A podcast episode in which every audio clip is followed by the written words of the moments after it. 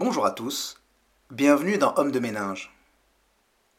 Aujourd'hui, on a décidé de parler d'un personnage qui a récemment défrayé la chronique en étant arrêté à la frontière entre le Sénégal et la Mauritanie, extradé et incarcéré au Sénégal pour avoir tenté d'y pénétrer clandestinement afin de défendre son client, l'opposant Ousmane Sonko. Docteur en droit, avocat, militant, il s'est fait connaître en contestant la loi Adopi, qui restreignait la liberté sur le net au nom de la protection des droits d'auteur, puis en défendant Wikileaks et Julian Assange, et enfin en participant de manière active au mouvement des Gilets jaunes. Ce personnage, vous l'aurez compris, c'est Juan Branco. L'idée aujourd'hui ne sera pas de s'intéresser à son actualité, mais plutôt de se pencher sur l'un de ses essais.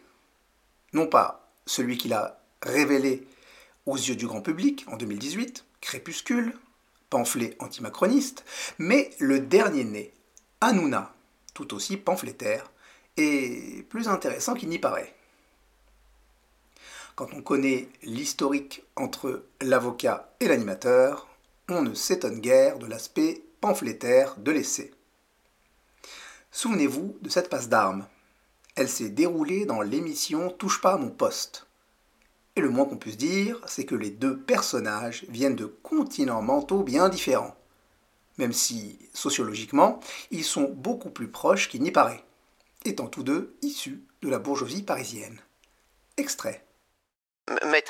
Stop encore. Euh, moi, quand je vois que la seule réaction du gouvernement à, une, à, à ces revendications depuis 18 semaines, c'est de menacer de mettre Maxime et Eric Drouet euh, en prison, je me dis qu'il y a un grave problème dans ce pays. Quand la seule réaction derrière, c'est de dire on va mobiliser les militaires parce qu'on sent bien que les forces de l'ordre sont, en train- sont en train de craquer. Ils sont pas sur le maintien de l'ordre, on l'a Si, si, dit. ils sont en train de On l'a protéger. Pourquoi est-ce qu'on envoie les militaires? On les envoie pour, soulager un protéger les gens, pour soulager les forces de l'ordre qui sont en train de Non, craquer. mais oui, parce que c'est pour soulager les forces de l'ordre, mais ils seront mais- pas. pas oui, sur ils sont sur la protection des lieux sensibles. Oui, bah oui, Mais sur la protection des lieux sensibles, parce qu'on a besoin des forces de l'ordre sur sont- d'autres parce- choses. Parce que les forces de dire que l'ordre vous sont en train de craquer. Et pourquoi est-ce que les forces de l'ordre sont en train de craquer. Parce qu'au lieu d'offrir une réponse politique à un problème politique, on envoie les forces de l'ordre se retrouver face aux citoyens et essayer de les écraser. Et là, il y a une difficulté qui est quand même assez grave et qui ferait que vous, en tant vos syndicats, les personnes qui vous représentent, devraient se lever et dire arrêtez de nous utiliser, arrêtez de nous utiliser politiquement et répondez à la crise politique à des gens normaux qui essaient de se, qui juste gens, de défendre gens normaux, arrêtez, il y a eu beaucoup de dérives. détruire détruire l'image de la police. Il y a eu beaucoup de dérives. Au départ, au départ, il y a eu des gens normaux qui avaient des revendications, et il y a des personnes qui des sont venues se et qui ont eu des, franchement, je vous dis, des déclarations qui sont inacceptables. Et est-ce que le fond de sur la situation des Gilets jaunes a changé? Non. Est-ce que cette situation insupportable Oui. Et donc cette situation, elle doit avoir une réponse politique et non pas policière. Et ça, c'est essentiel. Et encore une fois, c'est pas en menaçant de mettre en prison des personnes qui sont parfaitement normales, qui sont engagées avec toute leur âme, sans aucune, aucune tentative de profiter de la situation, contrairement à ce qu'a dit de façon diffamatoire Nolot. pas- le problème, c'est pas Maxime Nicole. Le problème, c'est pas Maxime Nicole. Le problème est chez les responsables qui, depuis 40 ans, n'auraient pas le chômage de masse, qui, comme vous l'avez dit, Ah, entre 10 000 et non, mais- 15 000 morts chaque année. Entre oh. 10 000 et 15 000 morts chaque année. N'oubliez pas ça. Et, c'est pas parce que vous, vous n'êtes pas exposé au chômage. Ce n'est pas parce que les hommes Non, politiques non, ne sont mais pas vous- exposés au chômage qu'on peut dire Mais vous que- faites quoi, vous Moi, Vous je suis quoi, avocat et je suis au RSA. mais vous, mais si vous ça faites quoi, vous, pour les gens qui sont au chômage et Bah, pour je les me bats, je me bats, je défends des gens gratuitement, des gilets jaunes qui sont en difficulté, vous faites quoi Oui, je, je défends des gilets jaunes gratuitement. Bah, Tous les jours. Tous les jours. Ils ne gagnent pas 250 millions d'euros en 5 ans pour faire cette émission. aujourd'hui. ne gagnes pas 250 millions d'euros en 5 ans, 250 millions espèce d'euros, c'est le contrat que vous avez signé avec Bolloré. Je gagne pas 250 millions d'euros. C'est pour produire des émissions. Allez, sors du plateau, tu dis des conneries. Non, mais t'es un abruti. Vous sortez ceux qui vous mettent pas du tout, mais tu dis des bêtises. du manche, ça Écoute, on vu gentiment, tu ne dis que des inepties. Moi, je suis- le premier à donner mes plateaux, à offrir mes plateaux pour qu'on puisse c'est faire avancer Mais les choses. dès qu'on dit qu'il y a un problème d'équité et de justice fiscale, là, vous n'êtes pas d'accord. euh, Vous dites, mais- ah non, il ne faut pas poser les riches. Évidemment tu- que ça tu dis des bêtises, j'ai jamais. directement. Est-ce que j'ai dit ça Tout à l'heure, vous avez dit, ah, vous êtes France Insoumise parce que vous dites qu'il y a un problème Mais pas du tout, parce que tu es en campagne ici. Moi, suis en tu campagne été en. Moi, un mec qui a voulu être élu et qui vient faire le beau ici, je le fous dehors. Donc tu dis des bêtises. qui me suis engagé, Mais moi. arrête de dire des conneries. Tu veux-. Vous voyez comment ça vous rend fou Dis pas de bêtises. Non, fou, Je me suis c'est ta engagé. Mais oui, ce qui me rend fou, c'est ta connerie. Je te le dis. Tu dis des bêtises, tu dis déjà que je gagne 250 millions d'euros. Vous, de- vous devenez mais- vulgaire. vous avez fais vu quoi Mais Vous tu fais- devenu vulgaire parce que moi, il y a des faits. Ça pas du tout. ça.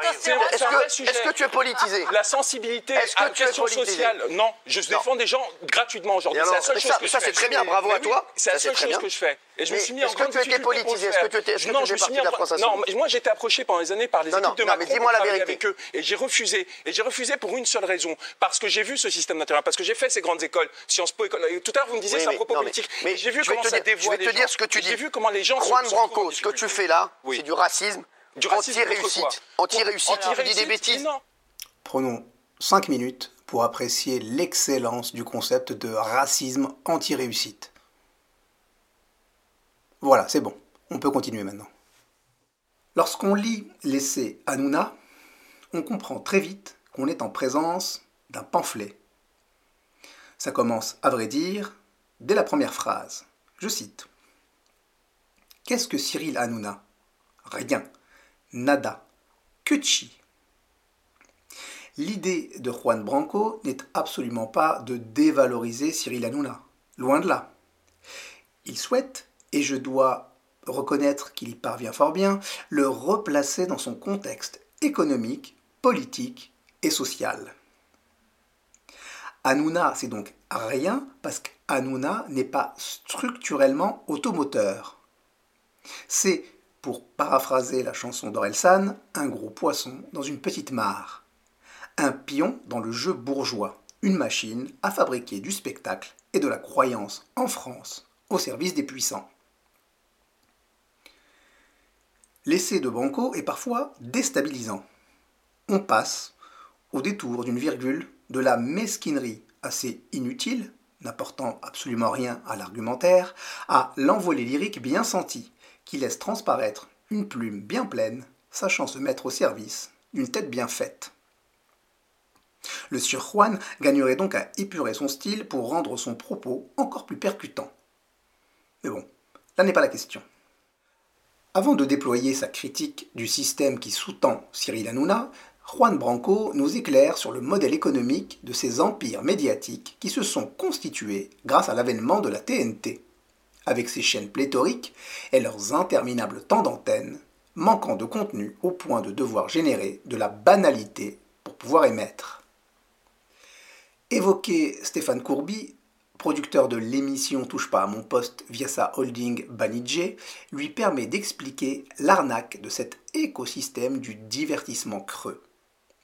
Celle-ci consiste à produire et vendre des émissions de télé-réalité à des chaînes. Émissions dont les candidats les plus populaires seront recrutés par les agences d'influence qu'on aura au préalable créées pour en faire des prescripteurs qu'on vendra ensuite à des marques au business plus ou moins véreux. Branco nous dit que cette arnaque s'articule autour de l'idée d'une prophétie autoréalisatrice. On fait de purs inconnus des stars, stars qui laissent penser que leur réussite est due à des produits ou services qu'ils recommandent contre rémunération. Rémunération qui finalement donne corps à leur réussite. Et comme les inconnus en question ont une date limite de consommation, étant foncièrement dénués d'intérêt, le stock d'inconnus se renouvelle avec de nouveaux entrants, dans un mouvement perpétuel digne d'une pyramide de Ponzi, brassant du vide. Et chez Stéphane Courby, il s'avère que pendant longtemps, c'est une certaine Magali Berda qui gérait les agences au centre de cet écosystème de l'influence. Magali Berda, c'est cette brave dame qui encadrait une armada d'influx voleurs, comme les surnomme le rappeur Booba, une sorte d'escroc spécialisé dans l'extorsion du peu de fonds dont jouissent les smicards et leurs enfants pour leur vendre de la camelote en dropshipping, du copy trading ou leur pomper l'argent de leur CPF. Comme on peut le voir, tout dans ce milieu de la télé-poubelle est d'une laideur affligeante. Mais alors, pourquoi Hanouna est-il si populaire? se demande Branco. La popularité du guignol du PAF tiendrait à des considérations de forme et de fond. Sur la forme, Hanouna refuse d'utiliser un prompteur et préfère improviser en se basant sur des fiches synthétiques. Ceci lui confère un air plus naturel, parfois hésitant, donc plus humain et plus proche du téléspectateur. L'émission est diffusée en direct, ce qui laisse la voie libre au dérapage toutefois contrôlé par la régie et l'animateur, et lui confère un côté brouillon et populaire. Sur le fond, Hanouna consacre ses émissions à des informations secondaires commentées par des chroniqueurs dans un cadre divertissant, ce qui donne la possibilité au spectateur, en s'identifiant à tel ou tel chroniqueur, d'exercer sa capacité de jugement sans pour autant avoir à penser. L'identification et le jeu de miroir sont les mécaniques centrales de Touche pas à mon poste. C'est ce qui en fait d'ailleurs un ennemi redoutable de la réflexion et du sens critique. Initialement conçu pour commenter l'actualité et les autres émissions, en compagnie de chroniqueurs peu connus et assez proches du spectateur lambda, l'émission en est arrivée à se commenter elle-même, en présence de chroniqueurs identifiés, devenus de vrais stéréotypes. Elle s'est ainsi autonomisée est devenue son propre univers référentiel, avec ses codes et ses expressions phares, ce qui la rend particulièrement addictive et participe à agréger autour d'elle une communauté. Et qui dit communauté dit apparition du spectre politique, la politique étant le fait des masses, des groupes, et jamais des individus. C'est ainsi que, fort de ses audiences, Hanouna est devenu l'animateur de la République, commentant absolument tout, des élections aux faits divers, de la télé-réalité aux décisions de justice. Un animateur qui, à l'instar du journaliste naïf ou malhonnête, se prétend neutre et indépendant, mais ne saurait l'être car on ne mord jamais la main qui nous nourrit. Hanouna est donc aussi fort médiatiquement qu'il est faible politiquement. C'est là d'ailleurs le leurre de Touche pas à mon poste. Le but de l'émission, selon Branco, n'est pas de laisser tout le monde s'exprimer, mais de purger la déviance politique de ceux qui sont trop subversifs pour le reste du PAF, et d'ainsi rétablir l'ordre en orientant la discussion vers la conclusion morale souhaitée. TPMP n'est pas une agora, c'est une soupape. Une soupape dans laquelle finalement toutes les voix n'ont pas la même valeur, puisqu'il y règne un souverain.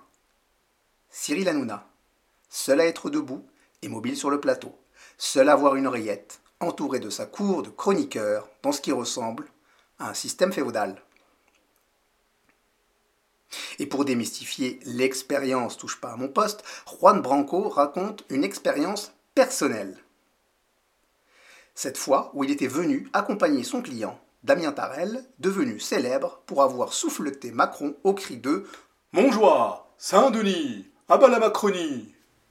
Alors qu'il tente d'expliquer la démarche de son client et les raisons qui l'ont poussé à agir ainsi, Hanouna fait intervenir Raymond, le représentant attitré des classes populaires sur le plateau, privé à ce titre d'un nom de famille, ancien chauffeur-livreur, qui dit condamner en tant que gilet jaune, le geste contre-productif de Damien Tarel. C'est ça, l'ingénierie sociale façon Hanouna. On segmente la société.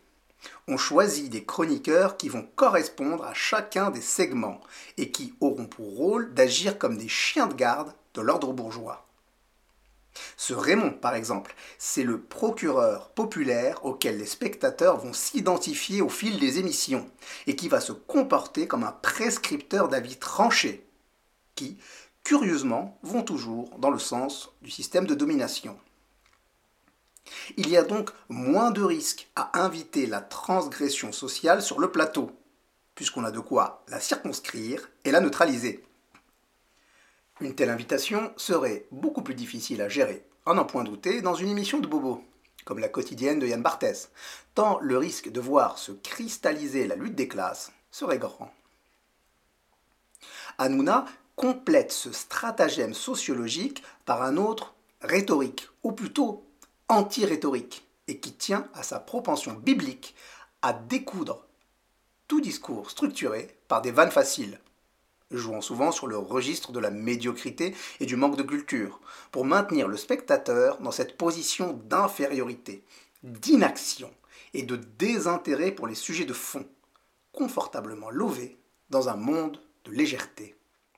Dans son essai, Branco resitue cette ingénierie dans le contexte historique. Hanouna prétend donner la parole aux sans-voix, invisibilisés par la domination bourgeoise. Mais ce qui est présenté comme un mécanisme d'ouverture est en réalité un verrouillage social qui nous vient tout droit des années 80, époque du renoncement ultime de la gauche. Les mitterrandistes, alliés à Berlusconi, offrent alors aux masses un espace télévisuel moins contrôlé, en échange de leur incapacitation politique, par la flatterie et la distraction, en échange de leur soumission aux classes dominantes et de la disparition de leur identité politique prolétarienne, identité que les partis et les syndicats ne représentent plus et d'ailleurs ne veulent plus représenter. Juan Branco profite de la dénonciation de cette ingénierie redoutable pour produire une réflexion intéressante sur le droit et la fonction de l'avocat.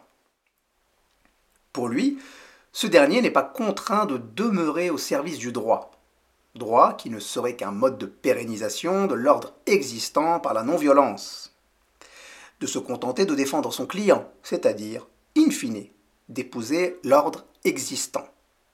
Mais il peut aussi légitimer en l'expliquant la transgression de celui-ci même s'il a été condamné par la justice.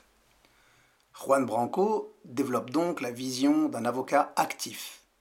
Actif comme activiste, en nette opposition avec l'avocat passif, qui dans la République bourgeoise n'est là que pour rétablir la médiation entre l'ordre et la transgression, la communication entre l'autorité et celui qui l'a violée pour en bout de course amener son client à reconnaître et à se repentir.